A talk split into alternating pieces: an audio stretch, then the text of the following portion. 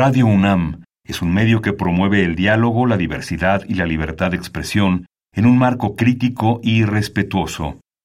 Los comentarios expresados a lo largo de su programación reflejan la opinión de quien los emite, mas no de la radiodifusora. Radio UNAM y la Escuela Nacional de Trabajo Social presentan Vida cotidiana, sociedad en movimiento.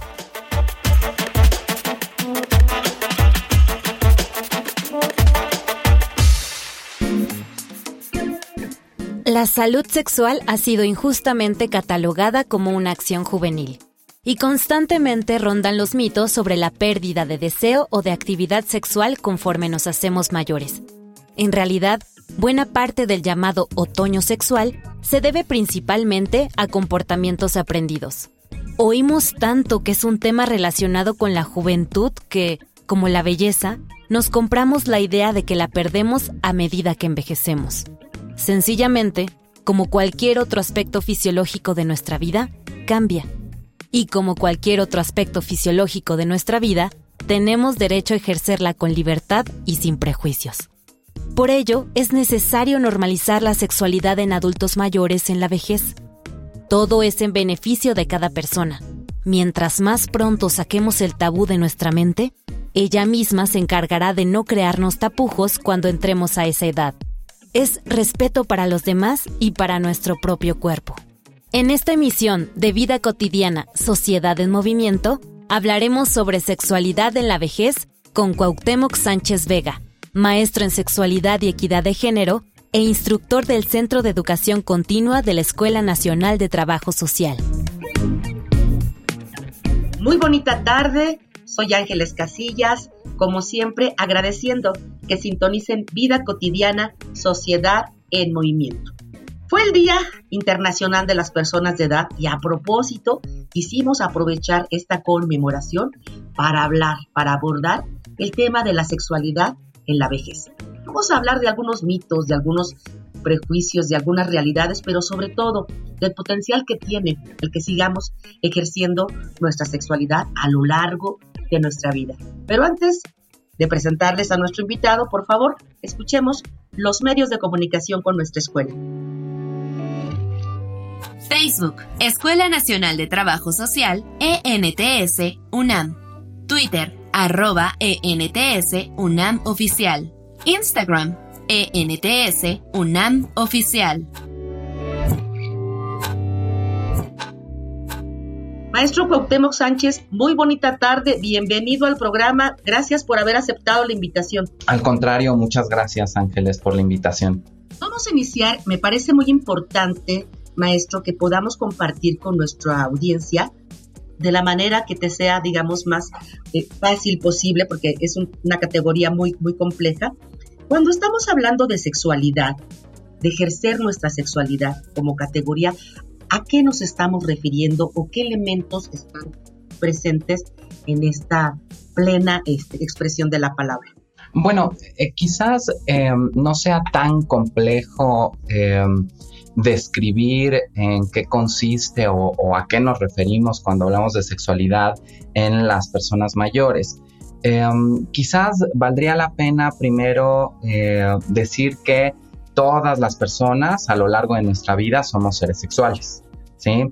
Y que en este ser eh, sexual, independientemente de la edad, pues hablamos de cuestiones asociadas al erotismo, hablamos de cuestiones asociadas a la vinculación afectiva, a la construcción de identidad de género, también por supuesto a la forma en cómo eh, miramos nuestros cuerpos, nuestra corporalidad y eh, quizás un rasgo muy particular sobre la vivencia de la sexualidad en la vejez tiene que ver específicamente con las personas mayores, con eh, la vivencia de esta última etapa de vida más asociada al placer y al disfrute y no necesariamente a el dolor, al sufrimiento, al anhelo, etcétera. Quizás esa sea la gran diferencia con respecto a otras formas de vivir la sexualidad en otras etapas de la vida.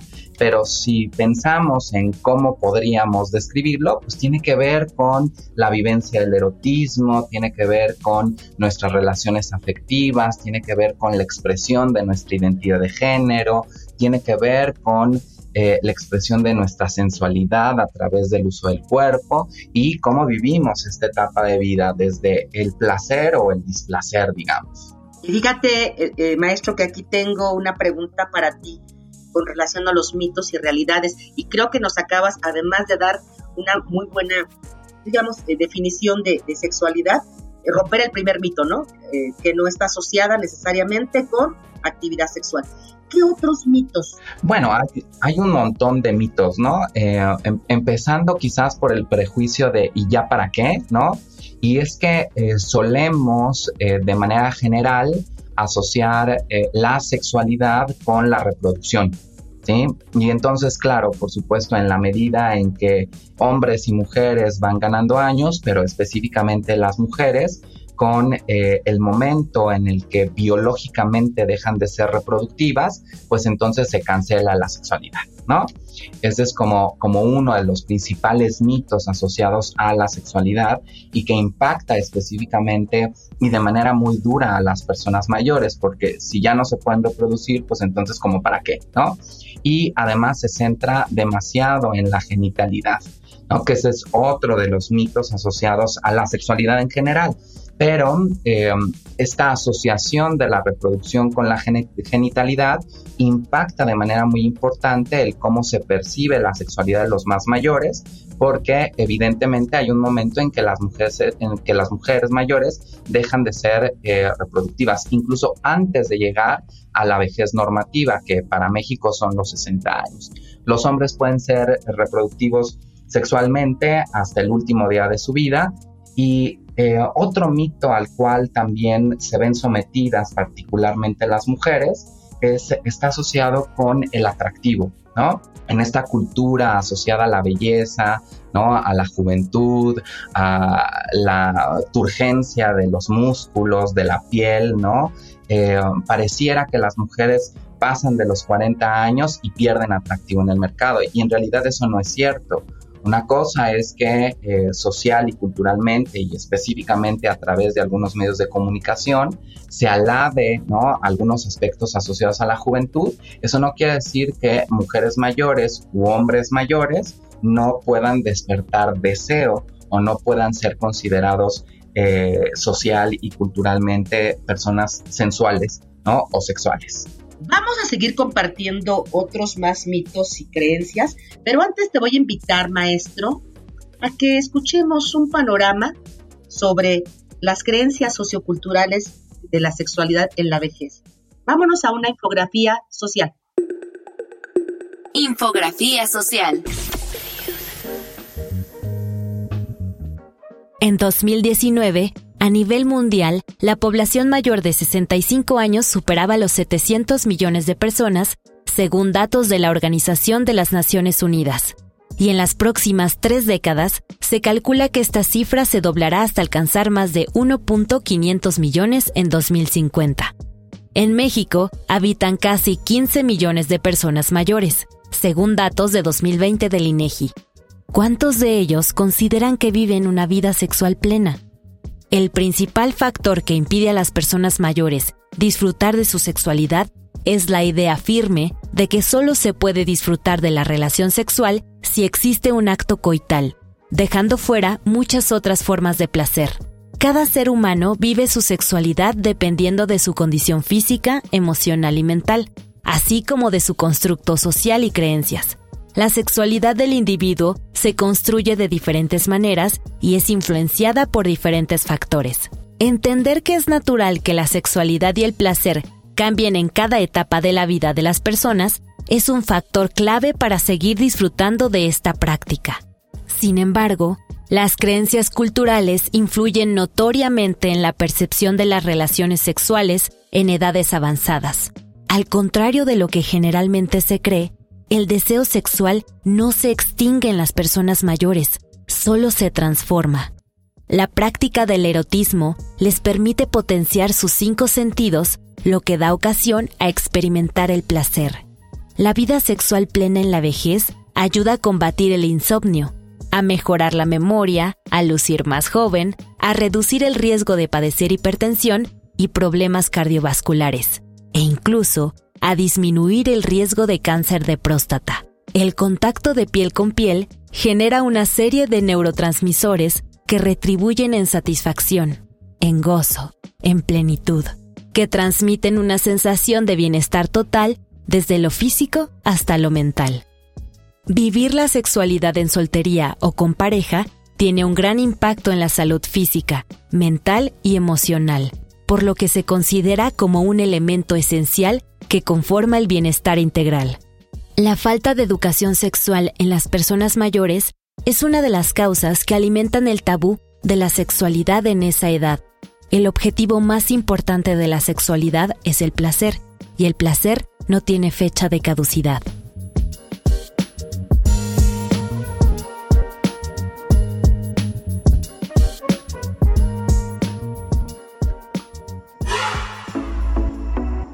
Maestro, ya nos habías eh, compartido tres mitos acerca de la sexualidad en la vejez.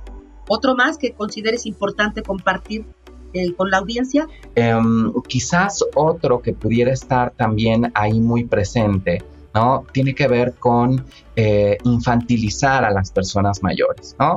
si nosotros pensamos un poco en cómo la sexualidad se mira en los diferentes momentos de, la vida de las personas, Ah, puede hacerse un paralelismo en donde a los más jóvenes, a los más pequeños, negamos su expresión o la expresión de su sexualidad y lo mismo sucede con los más mayores. Es decir, ellos ya no tienen. No, pareciera que no hay posibilidad de vivir el erotismo, de vivir el enamoramiento, de fantasear sexualmente, de cortejar a una pareja. No, todo eso, todo eso lo, lo eliminamos como si fuera eh, como si arrancáramos una hoja, ¿no? Y comenzamos a infantilizarlos, ¿no? Un paralelismo muy, muy eh, desagradable, ¿no? Deshumanizante para las personas mayores, porque les colocamos ahí con esos otros que tampoco tienen eh, posibilidad de vivir el, erotismo, las relaciones afectivas como el enamoramiento o fantasear, etcétera. Ese es otro de los mitos quizás más, más extendidos. Fíjate, maestro, que a propósito de los de la edad que señalas, ¿no? ahora que nos comparten los mitos, los 60 años, a mí sí me gustaría mucho que nos compartieras tu opinión. No es lo mismo que las personas tengamos 60 años a que tengamos 85. Me queda claro que a veces hay afectaciones, pueden ser, ¿no? En nuestra salud física que pudieran eventualmente, eventualmente, eh, tener algunos efectos, digamos, ¿no? Que, pudieran limitar nuestra capacidad de tener y disfrutar las relaciones sexuales. Entonces, eh, ¿cuál es tu opinión? ¿Es, ¿Es una la que se puede vivir a los 60, 70, 80 o 90 años, ahora que la expectativa de vida es tan elevada? Bueno, sí, por supuesto que vamos a encontrar eh, diferencias con respecto a esta vivencia de la sexualidad. pensemos en principio ¿no? que si hablamos de Em, las etapas de vida y con esto que eh, muy atinadamente has mencionado, Ángeles, con la expectativa de vida que cada día es eh, más larga, ¿no? Para la humanidad en este momento histórico, la etapa de la vejez y por supuesto el proceso de envejecimiento es la más larga de todas las etapas que un ser humano puede vivir. Por lo tanto, por supuesto que esperaríamos que en, el transcurso de estos eh, por lo menos 35 eh, años de vida, ¿no? llegada a la vejez, eh, por lo menos en México, pues habrá cambios, habrá cambios importantes, sobre todo en la corporalidad, ¿sí? en la funcionalidad. Y si hablamos específicamente de eh, cuestiones muy eh, instrumentales asociadas al cuerpo, al uso del cuerpo o a la genitalidad. Y si además de esto nosotros eh, pensamos que puede presentarse en, en, este acumular años alguna enfermedad, ¿no? ya sea por cuestiones asociadas a nuestro estilo de vida, al, a un cuidado inadecuado ¿no? de nuestra salud o bien por algún accidente, que eso por supuesto no puede preverse, ni planearse, ni prevenirse del todo, ¿no?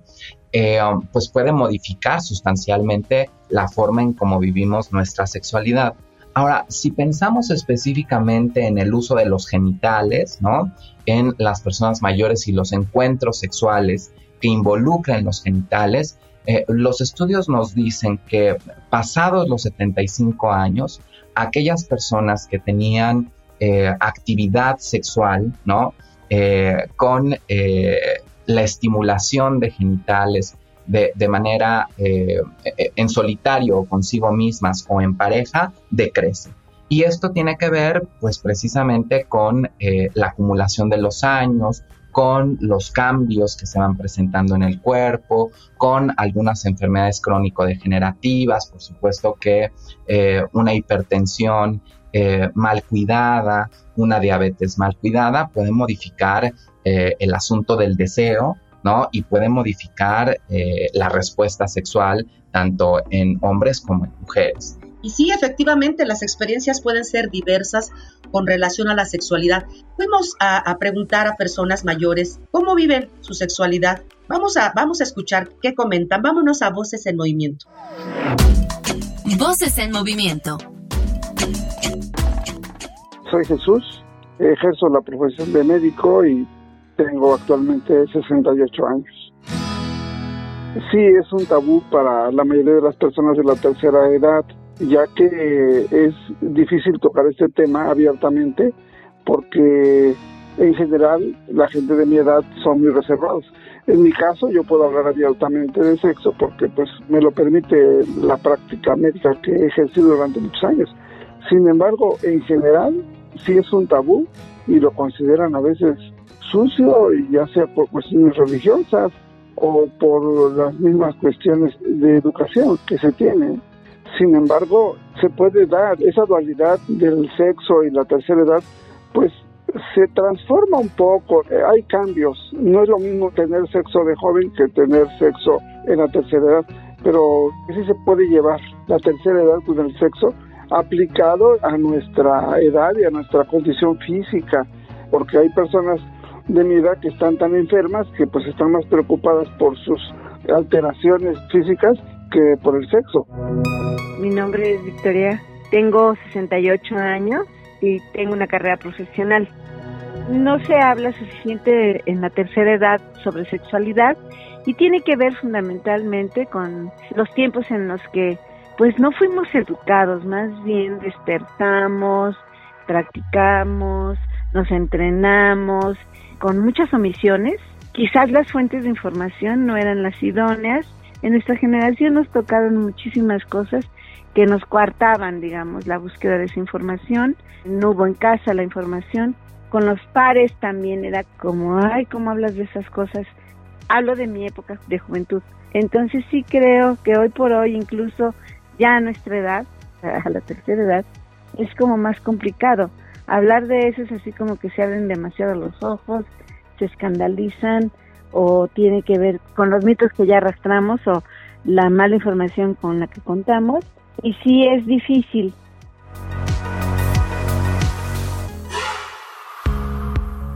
Maestro Cuauhtémoc, sería bien importante que nos compartieras con en nuestro programa algunos otros elementos complementarios que tienen que ver con estos con estas creencias, pero sobre todo con la parte de una concepción individual acerca de la sexualidad y la vejez. Pensando, por ejemplo, en la aparición de alguna discapacidad, bueno, pues si hay una eh, discapacidad que impida, por ejemplo, eh, ciertas posturas, ciertos movimientos, pues eso lo vuelve más complejo.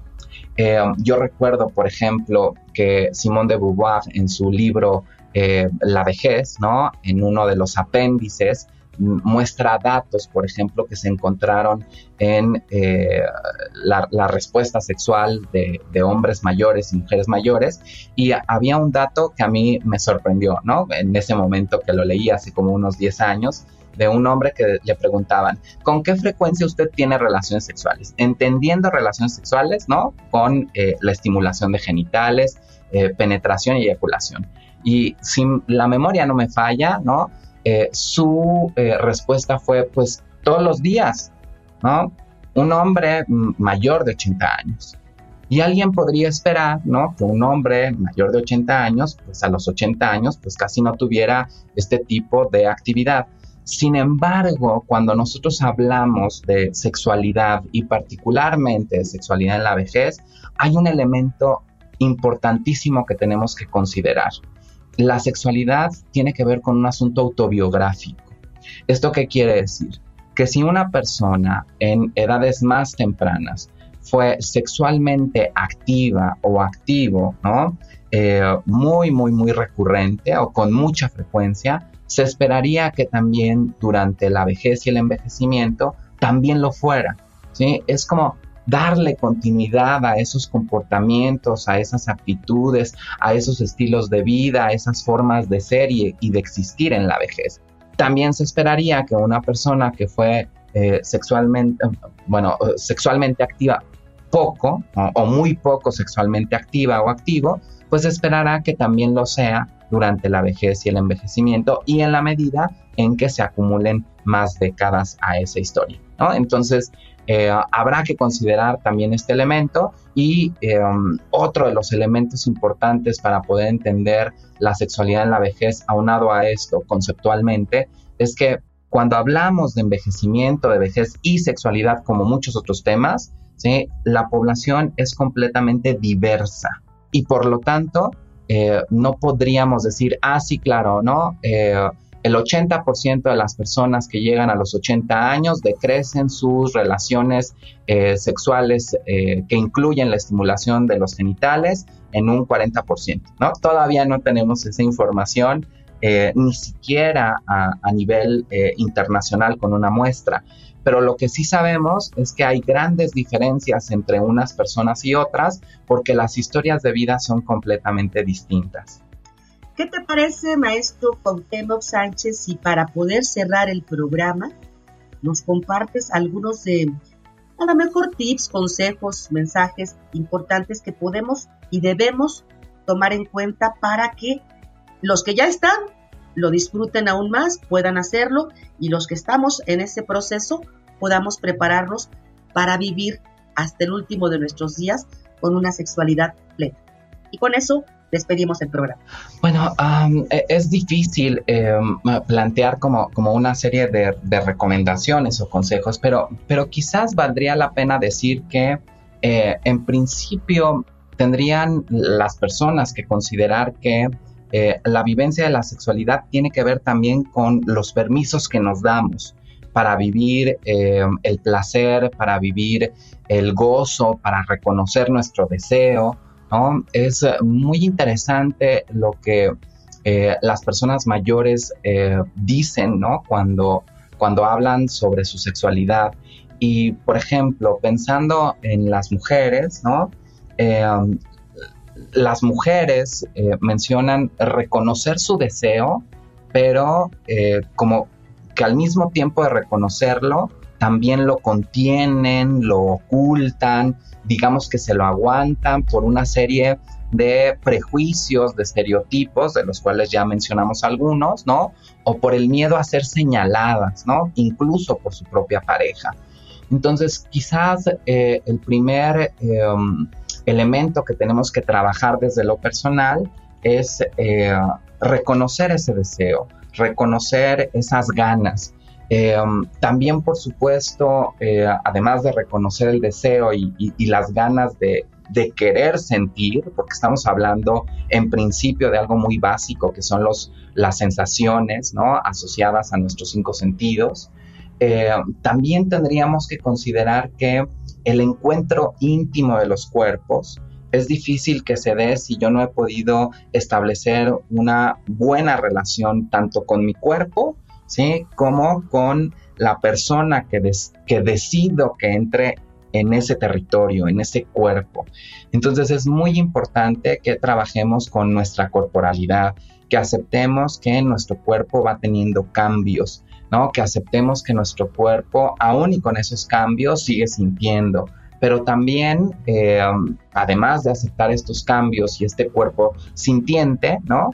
Pues también considerar que si vamos a permitir que otra u otro entre a nuestro territorio, pues hay que establecer eh, de entrada un vínculo positivo también con ese otro cuerpo que también ha cambiado, pero que también siente y que eh, la posibilidad de este encuentro también abre la posibilidad de establecer un vínculo afectivo muchísimo más fuerte, con mucho más compromiso, con mucho más responsabilidad, etcétera. Eso quizás en principio podría funcionar. Y lo segundo, ¿no? Para eso para quienes ya tienen una pareja, ¿no? Y para quienes quizás lo están pensando, para quienes eh, quizás ya están eh, en la búsqueda, ¿sí? La recomendación sería atrévanse, Atrévanse a experimentar, atrévanse a explorar, atrévanse a compartir, atrévanse a decir lo que quieren, lo que les gusta y lo que no les gusta. No hay nada más eh, afortunado en un encuentro erótico eh, y no, cuando me refiero a encuentro erótico no significa necesariamente eh, la estimulación de los genitales, ¿no? Una sesión de besos, de abrazos, de apapachos puede ser tan erótico, ¿no? Como eh, eh, el poder incluir eh, una penetración o la estimulación de los genitales. ese tipo de, prácticas, de actitudes con respecto a la vivencia de lo erótico, nos habla de, de estar dispuestas y dispuestos. No hay mejor elemento para la vivencia de la sexualidad que un compañero o una compañera dispuesta o dispuesto. Claro, siempre es importante, ¿no? El autocuidado. Y si vamos a incluir la estimulación de los genitales o la penetración, es súper importante el cuidado, ya no de embarazos, ¿no? Pero sí de infecciones de transmisión sexual. Y por lo tanto, un elemento para quienes ya lo hacen o para quienes quieren iniciar, es súper importante educación en la sexualidad, en la vejez y con el envejecimiento para evitar cualquier tipo de infección de transmisión sexual o complicación con el área genital. Con estos aspectos a tomar en cuenta cerramos el programa, maestro Contemo, agradeciéndote el que hayas compartido con nosotros. Quiero agradecer a quienes hacen posible nuestro programa, nuestra productora Ivonne Gallardo, la información de Carolina Cortés, Carla Angélica Tobar, la coordinación de la licenciada Rosana Medina. En especial, saben, siempre agradezco a todas las personas que nos escuchan y hacen posible nuestro programa. Espero que haya sido esta reflexión de utilidad. Yo soy Ángeles Casillas. Confío en que podamos coincidir el próximo viernes. Hagan un excelente fin de semana. Vida cotidiana, sociedad en movimiento. Es una coproducción entre Radio UNAM y la Escuela Nacional de Trabajo Social.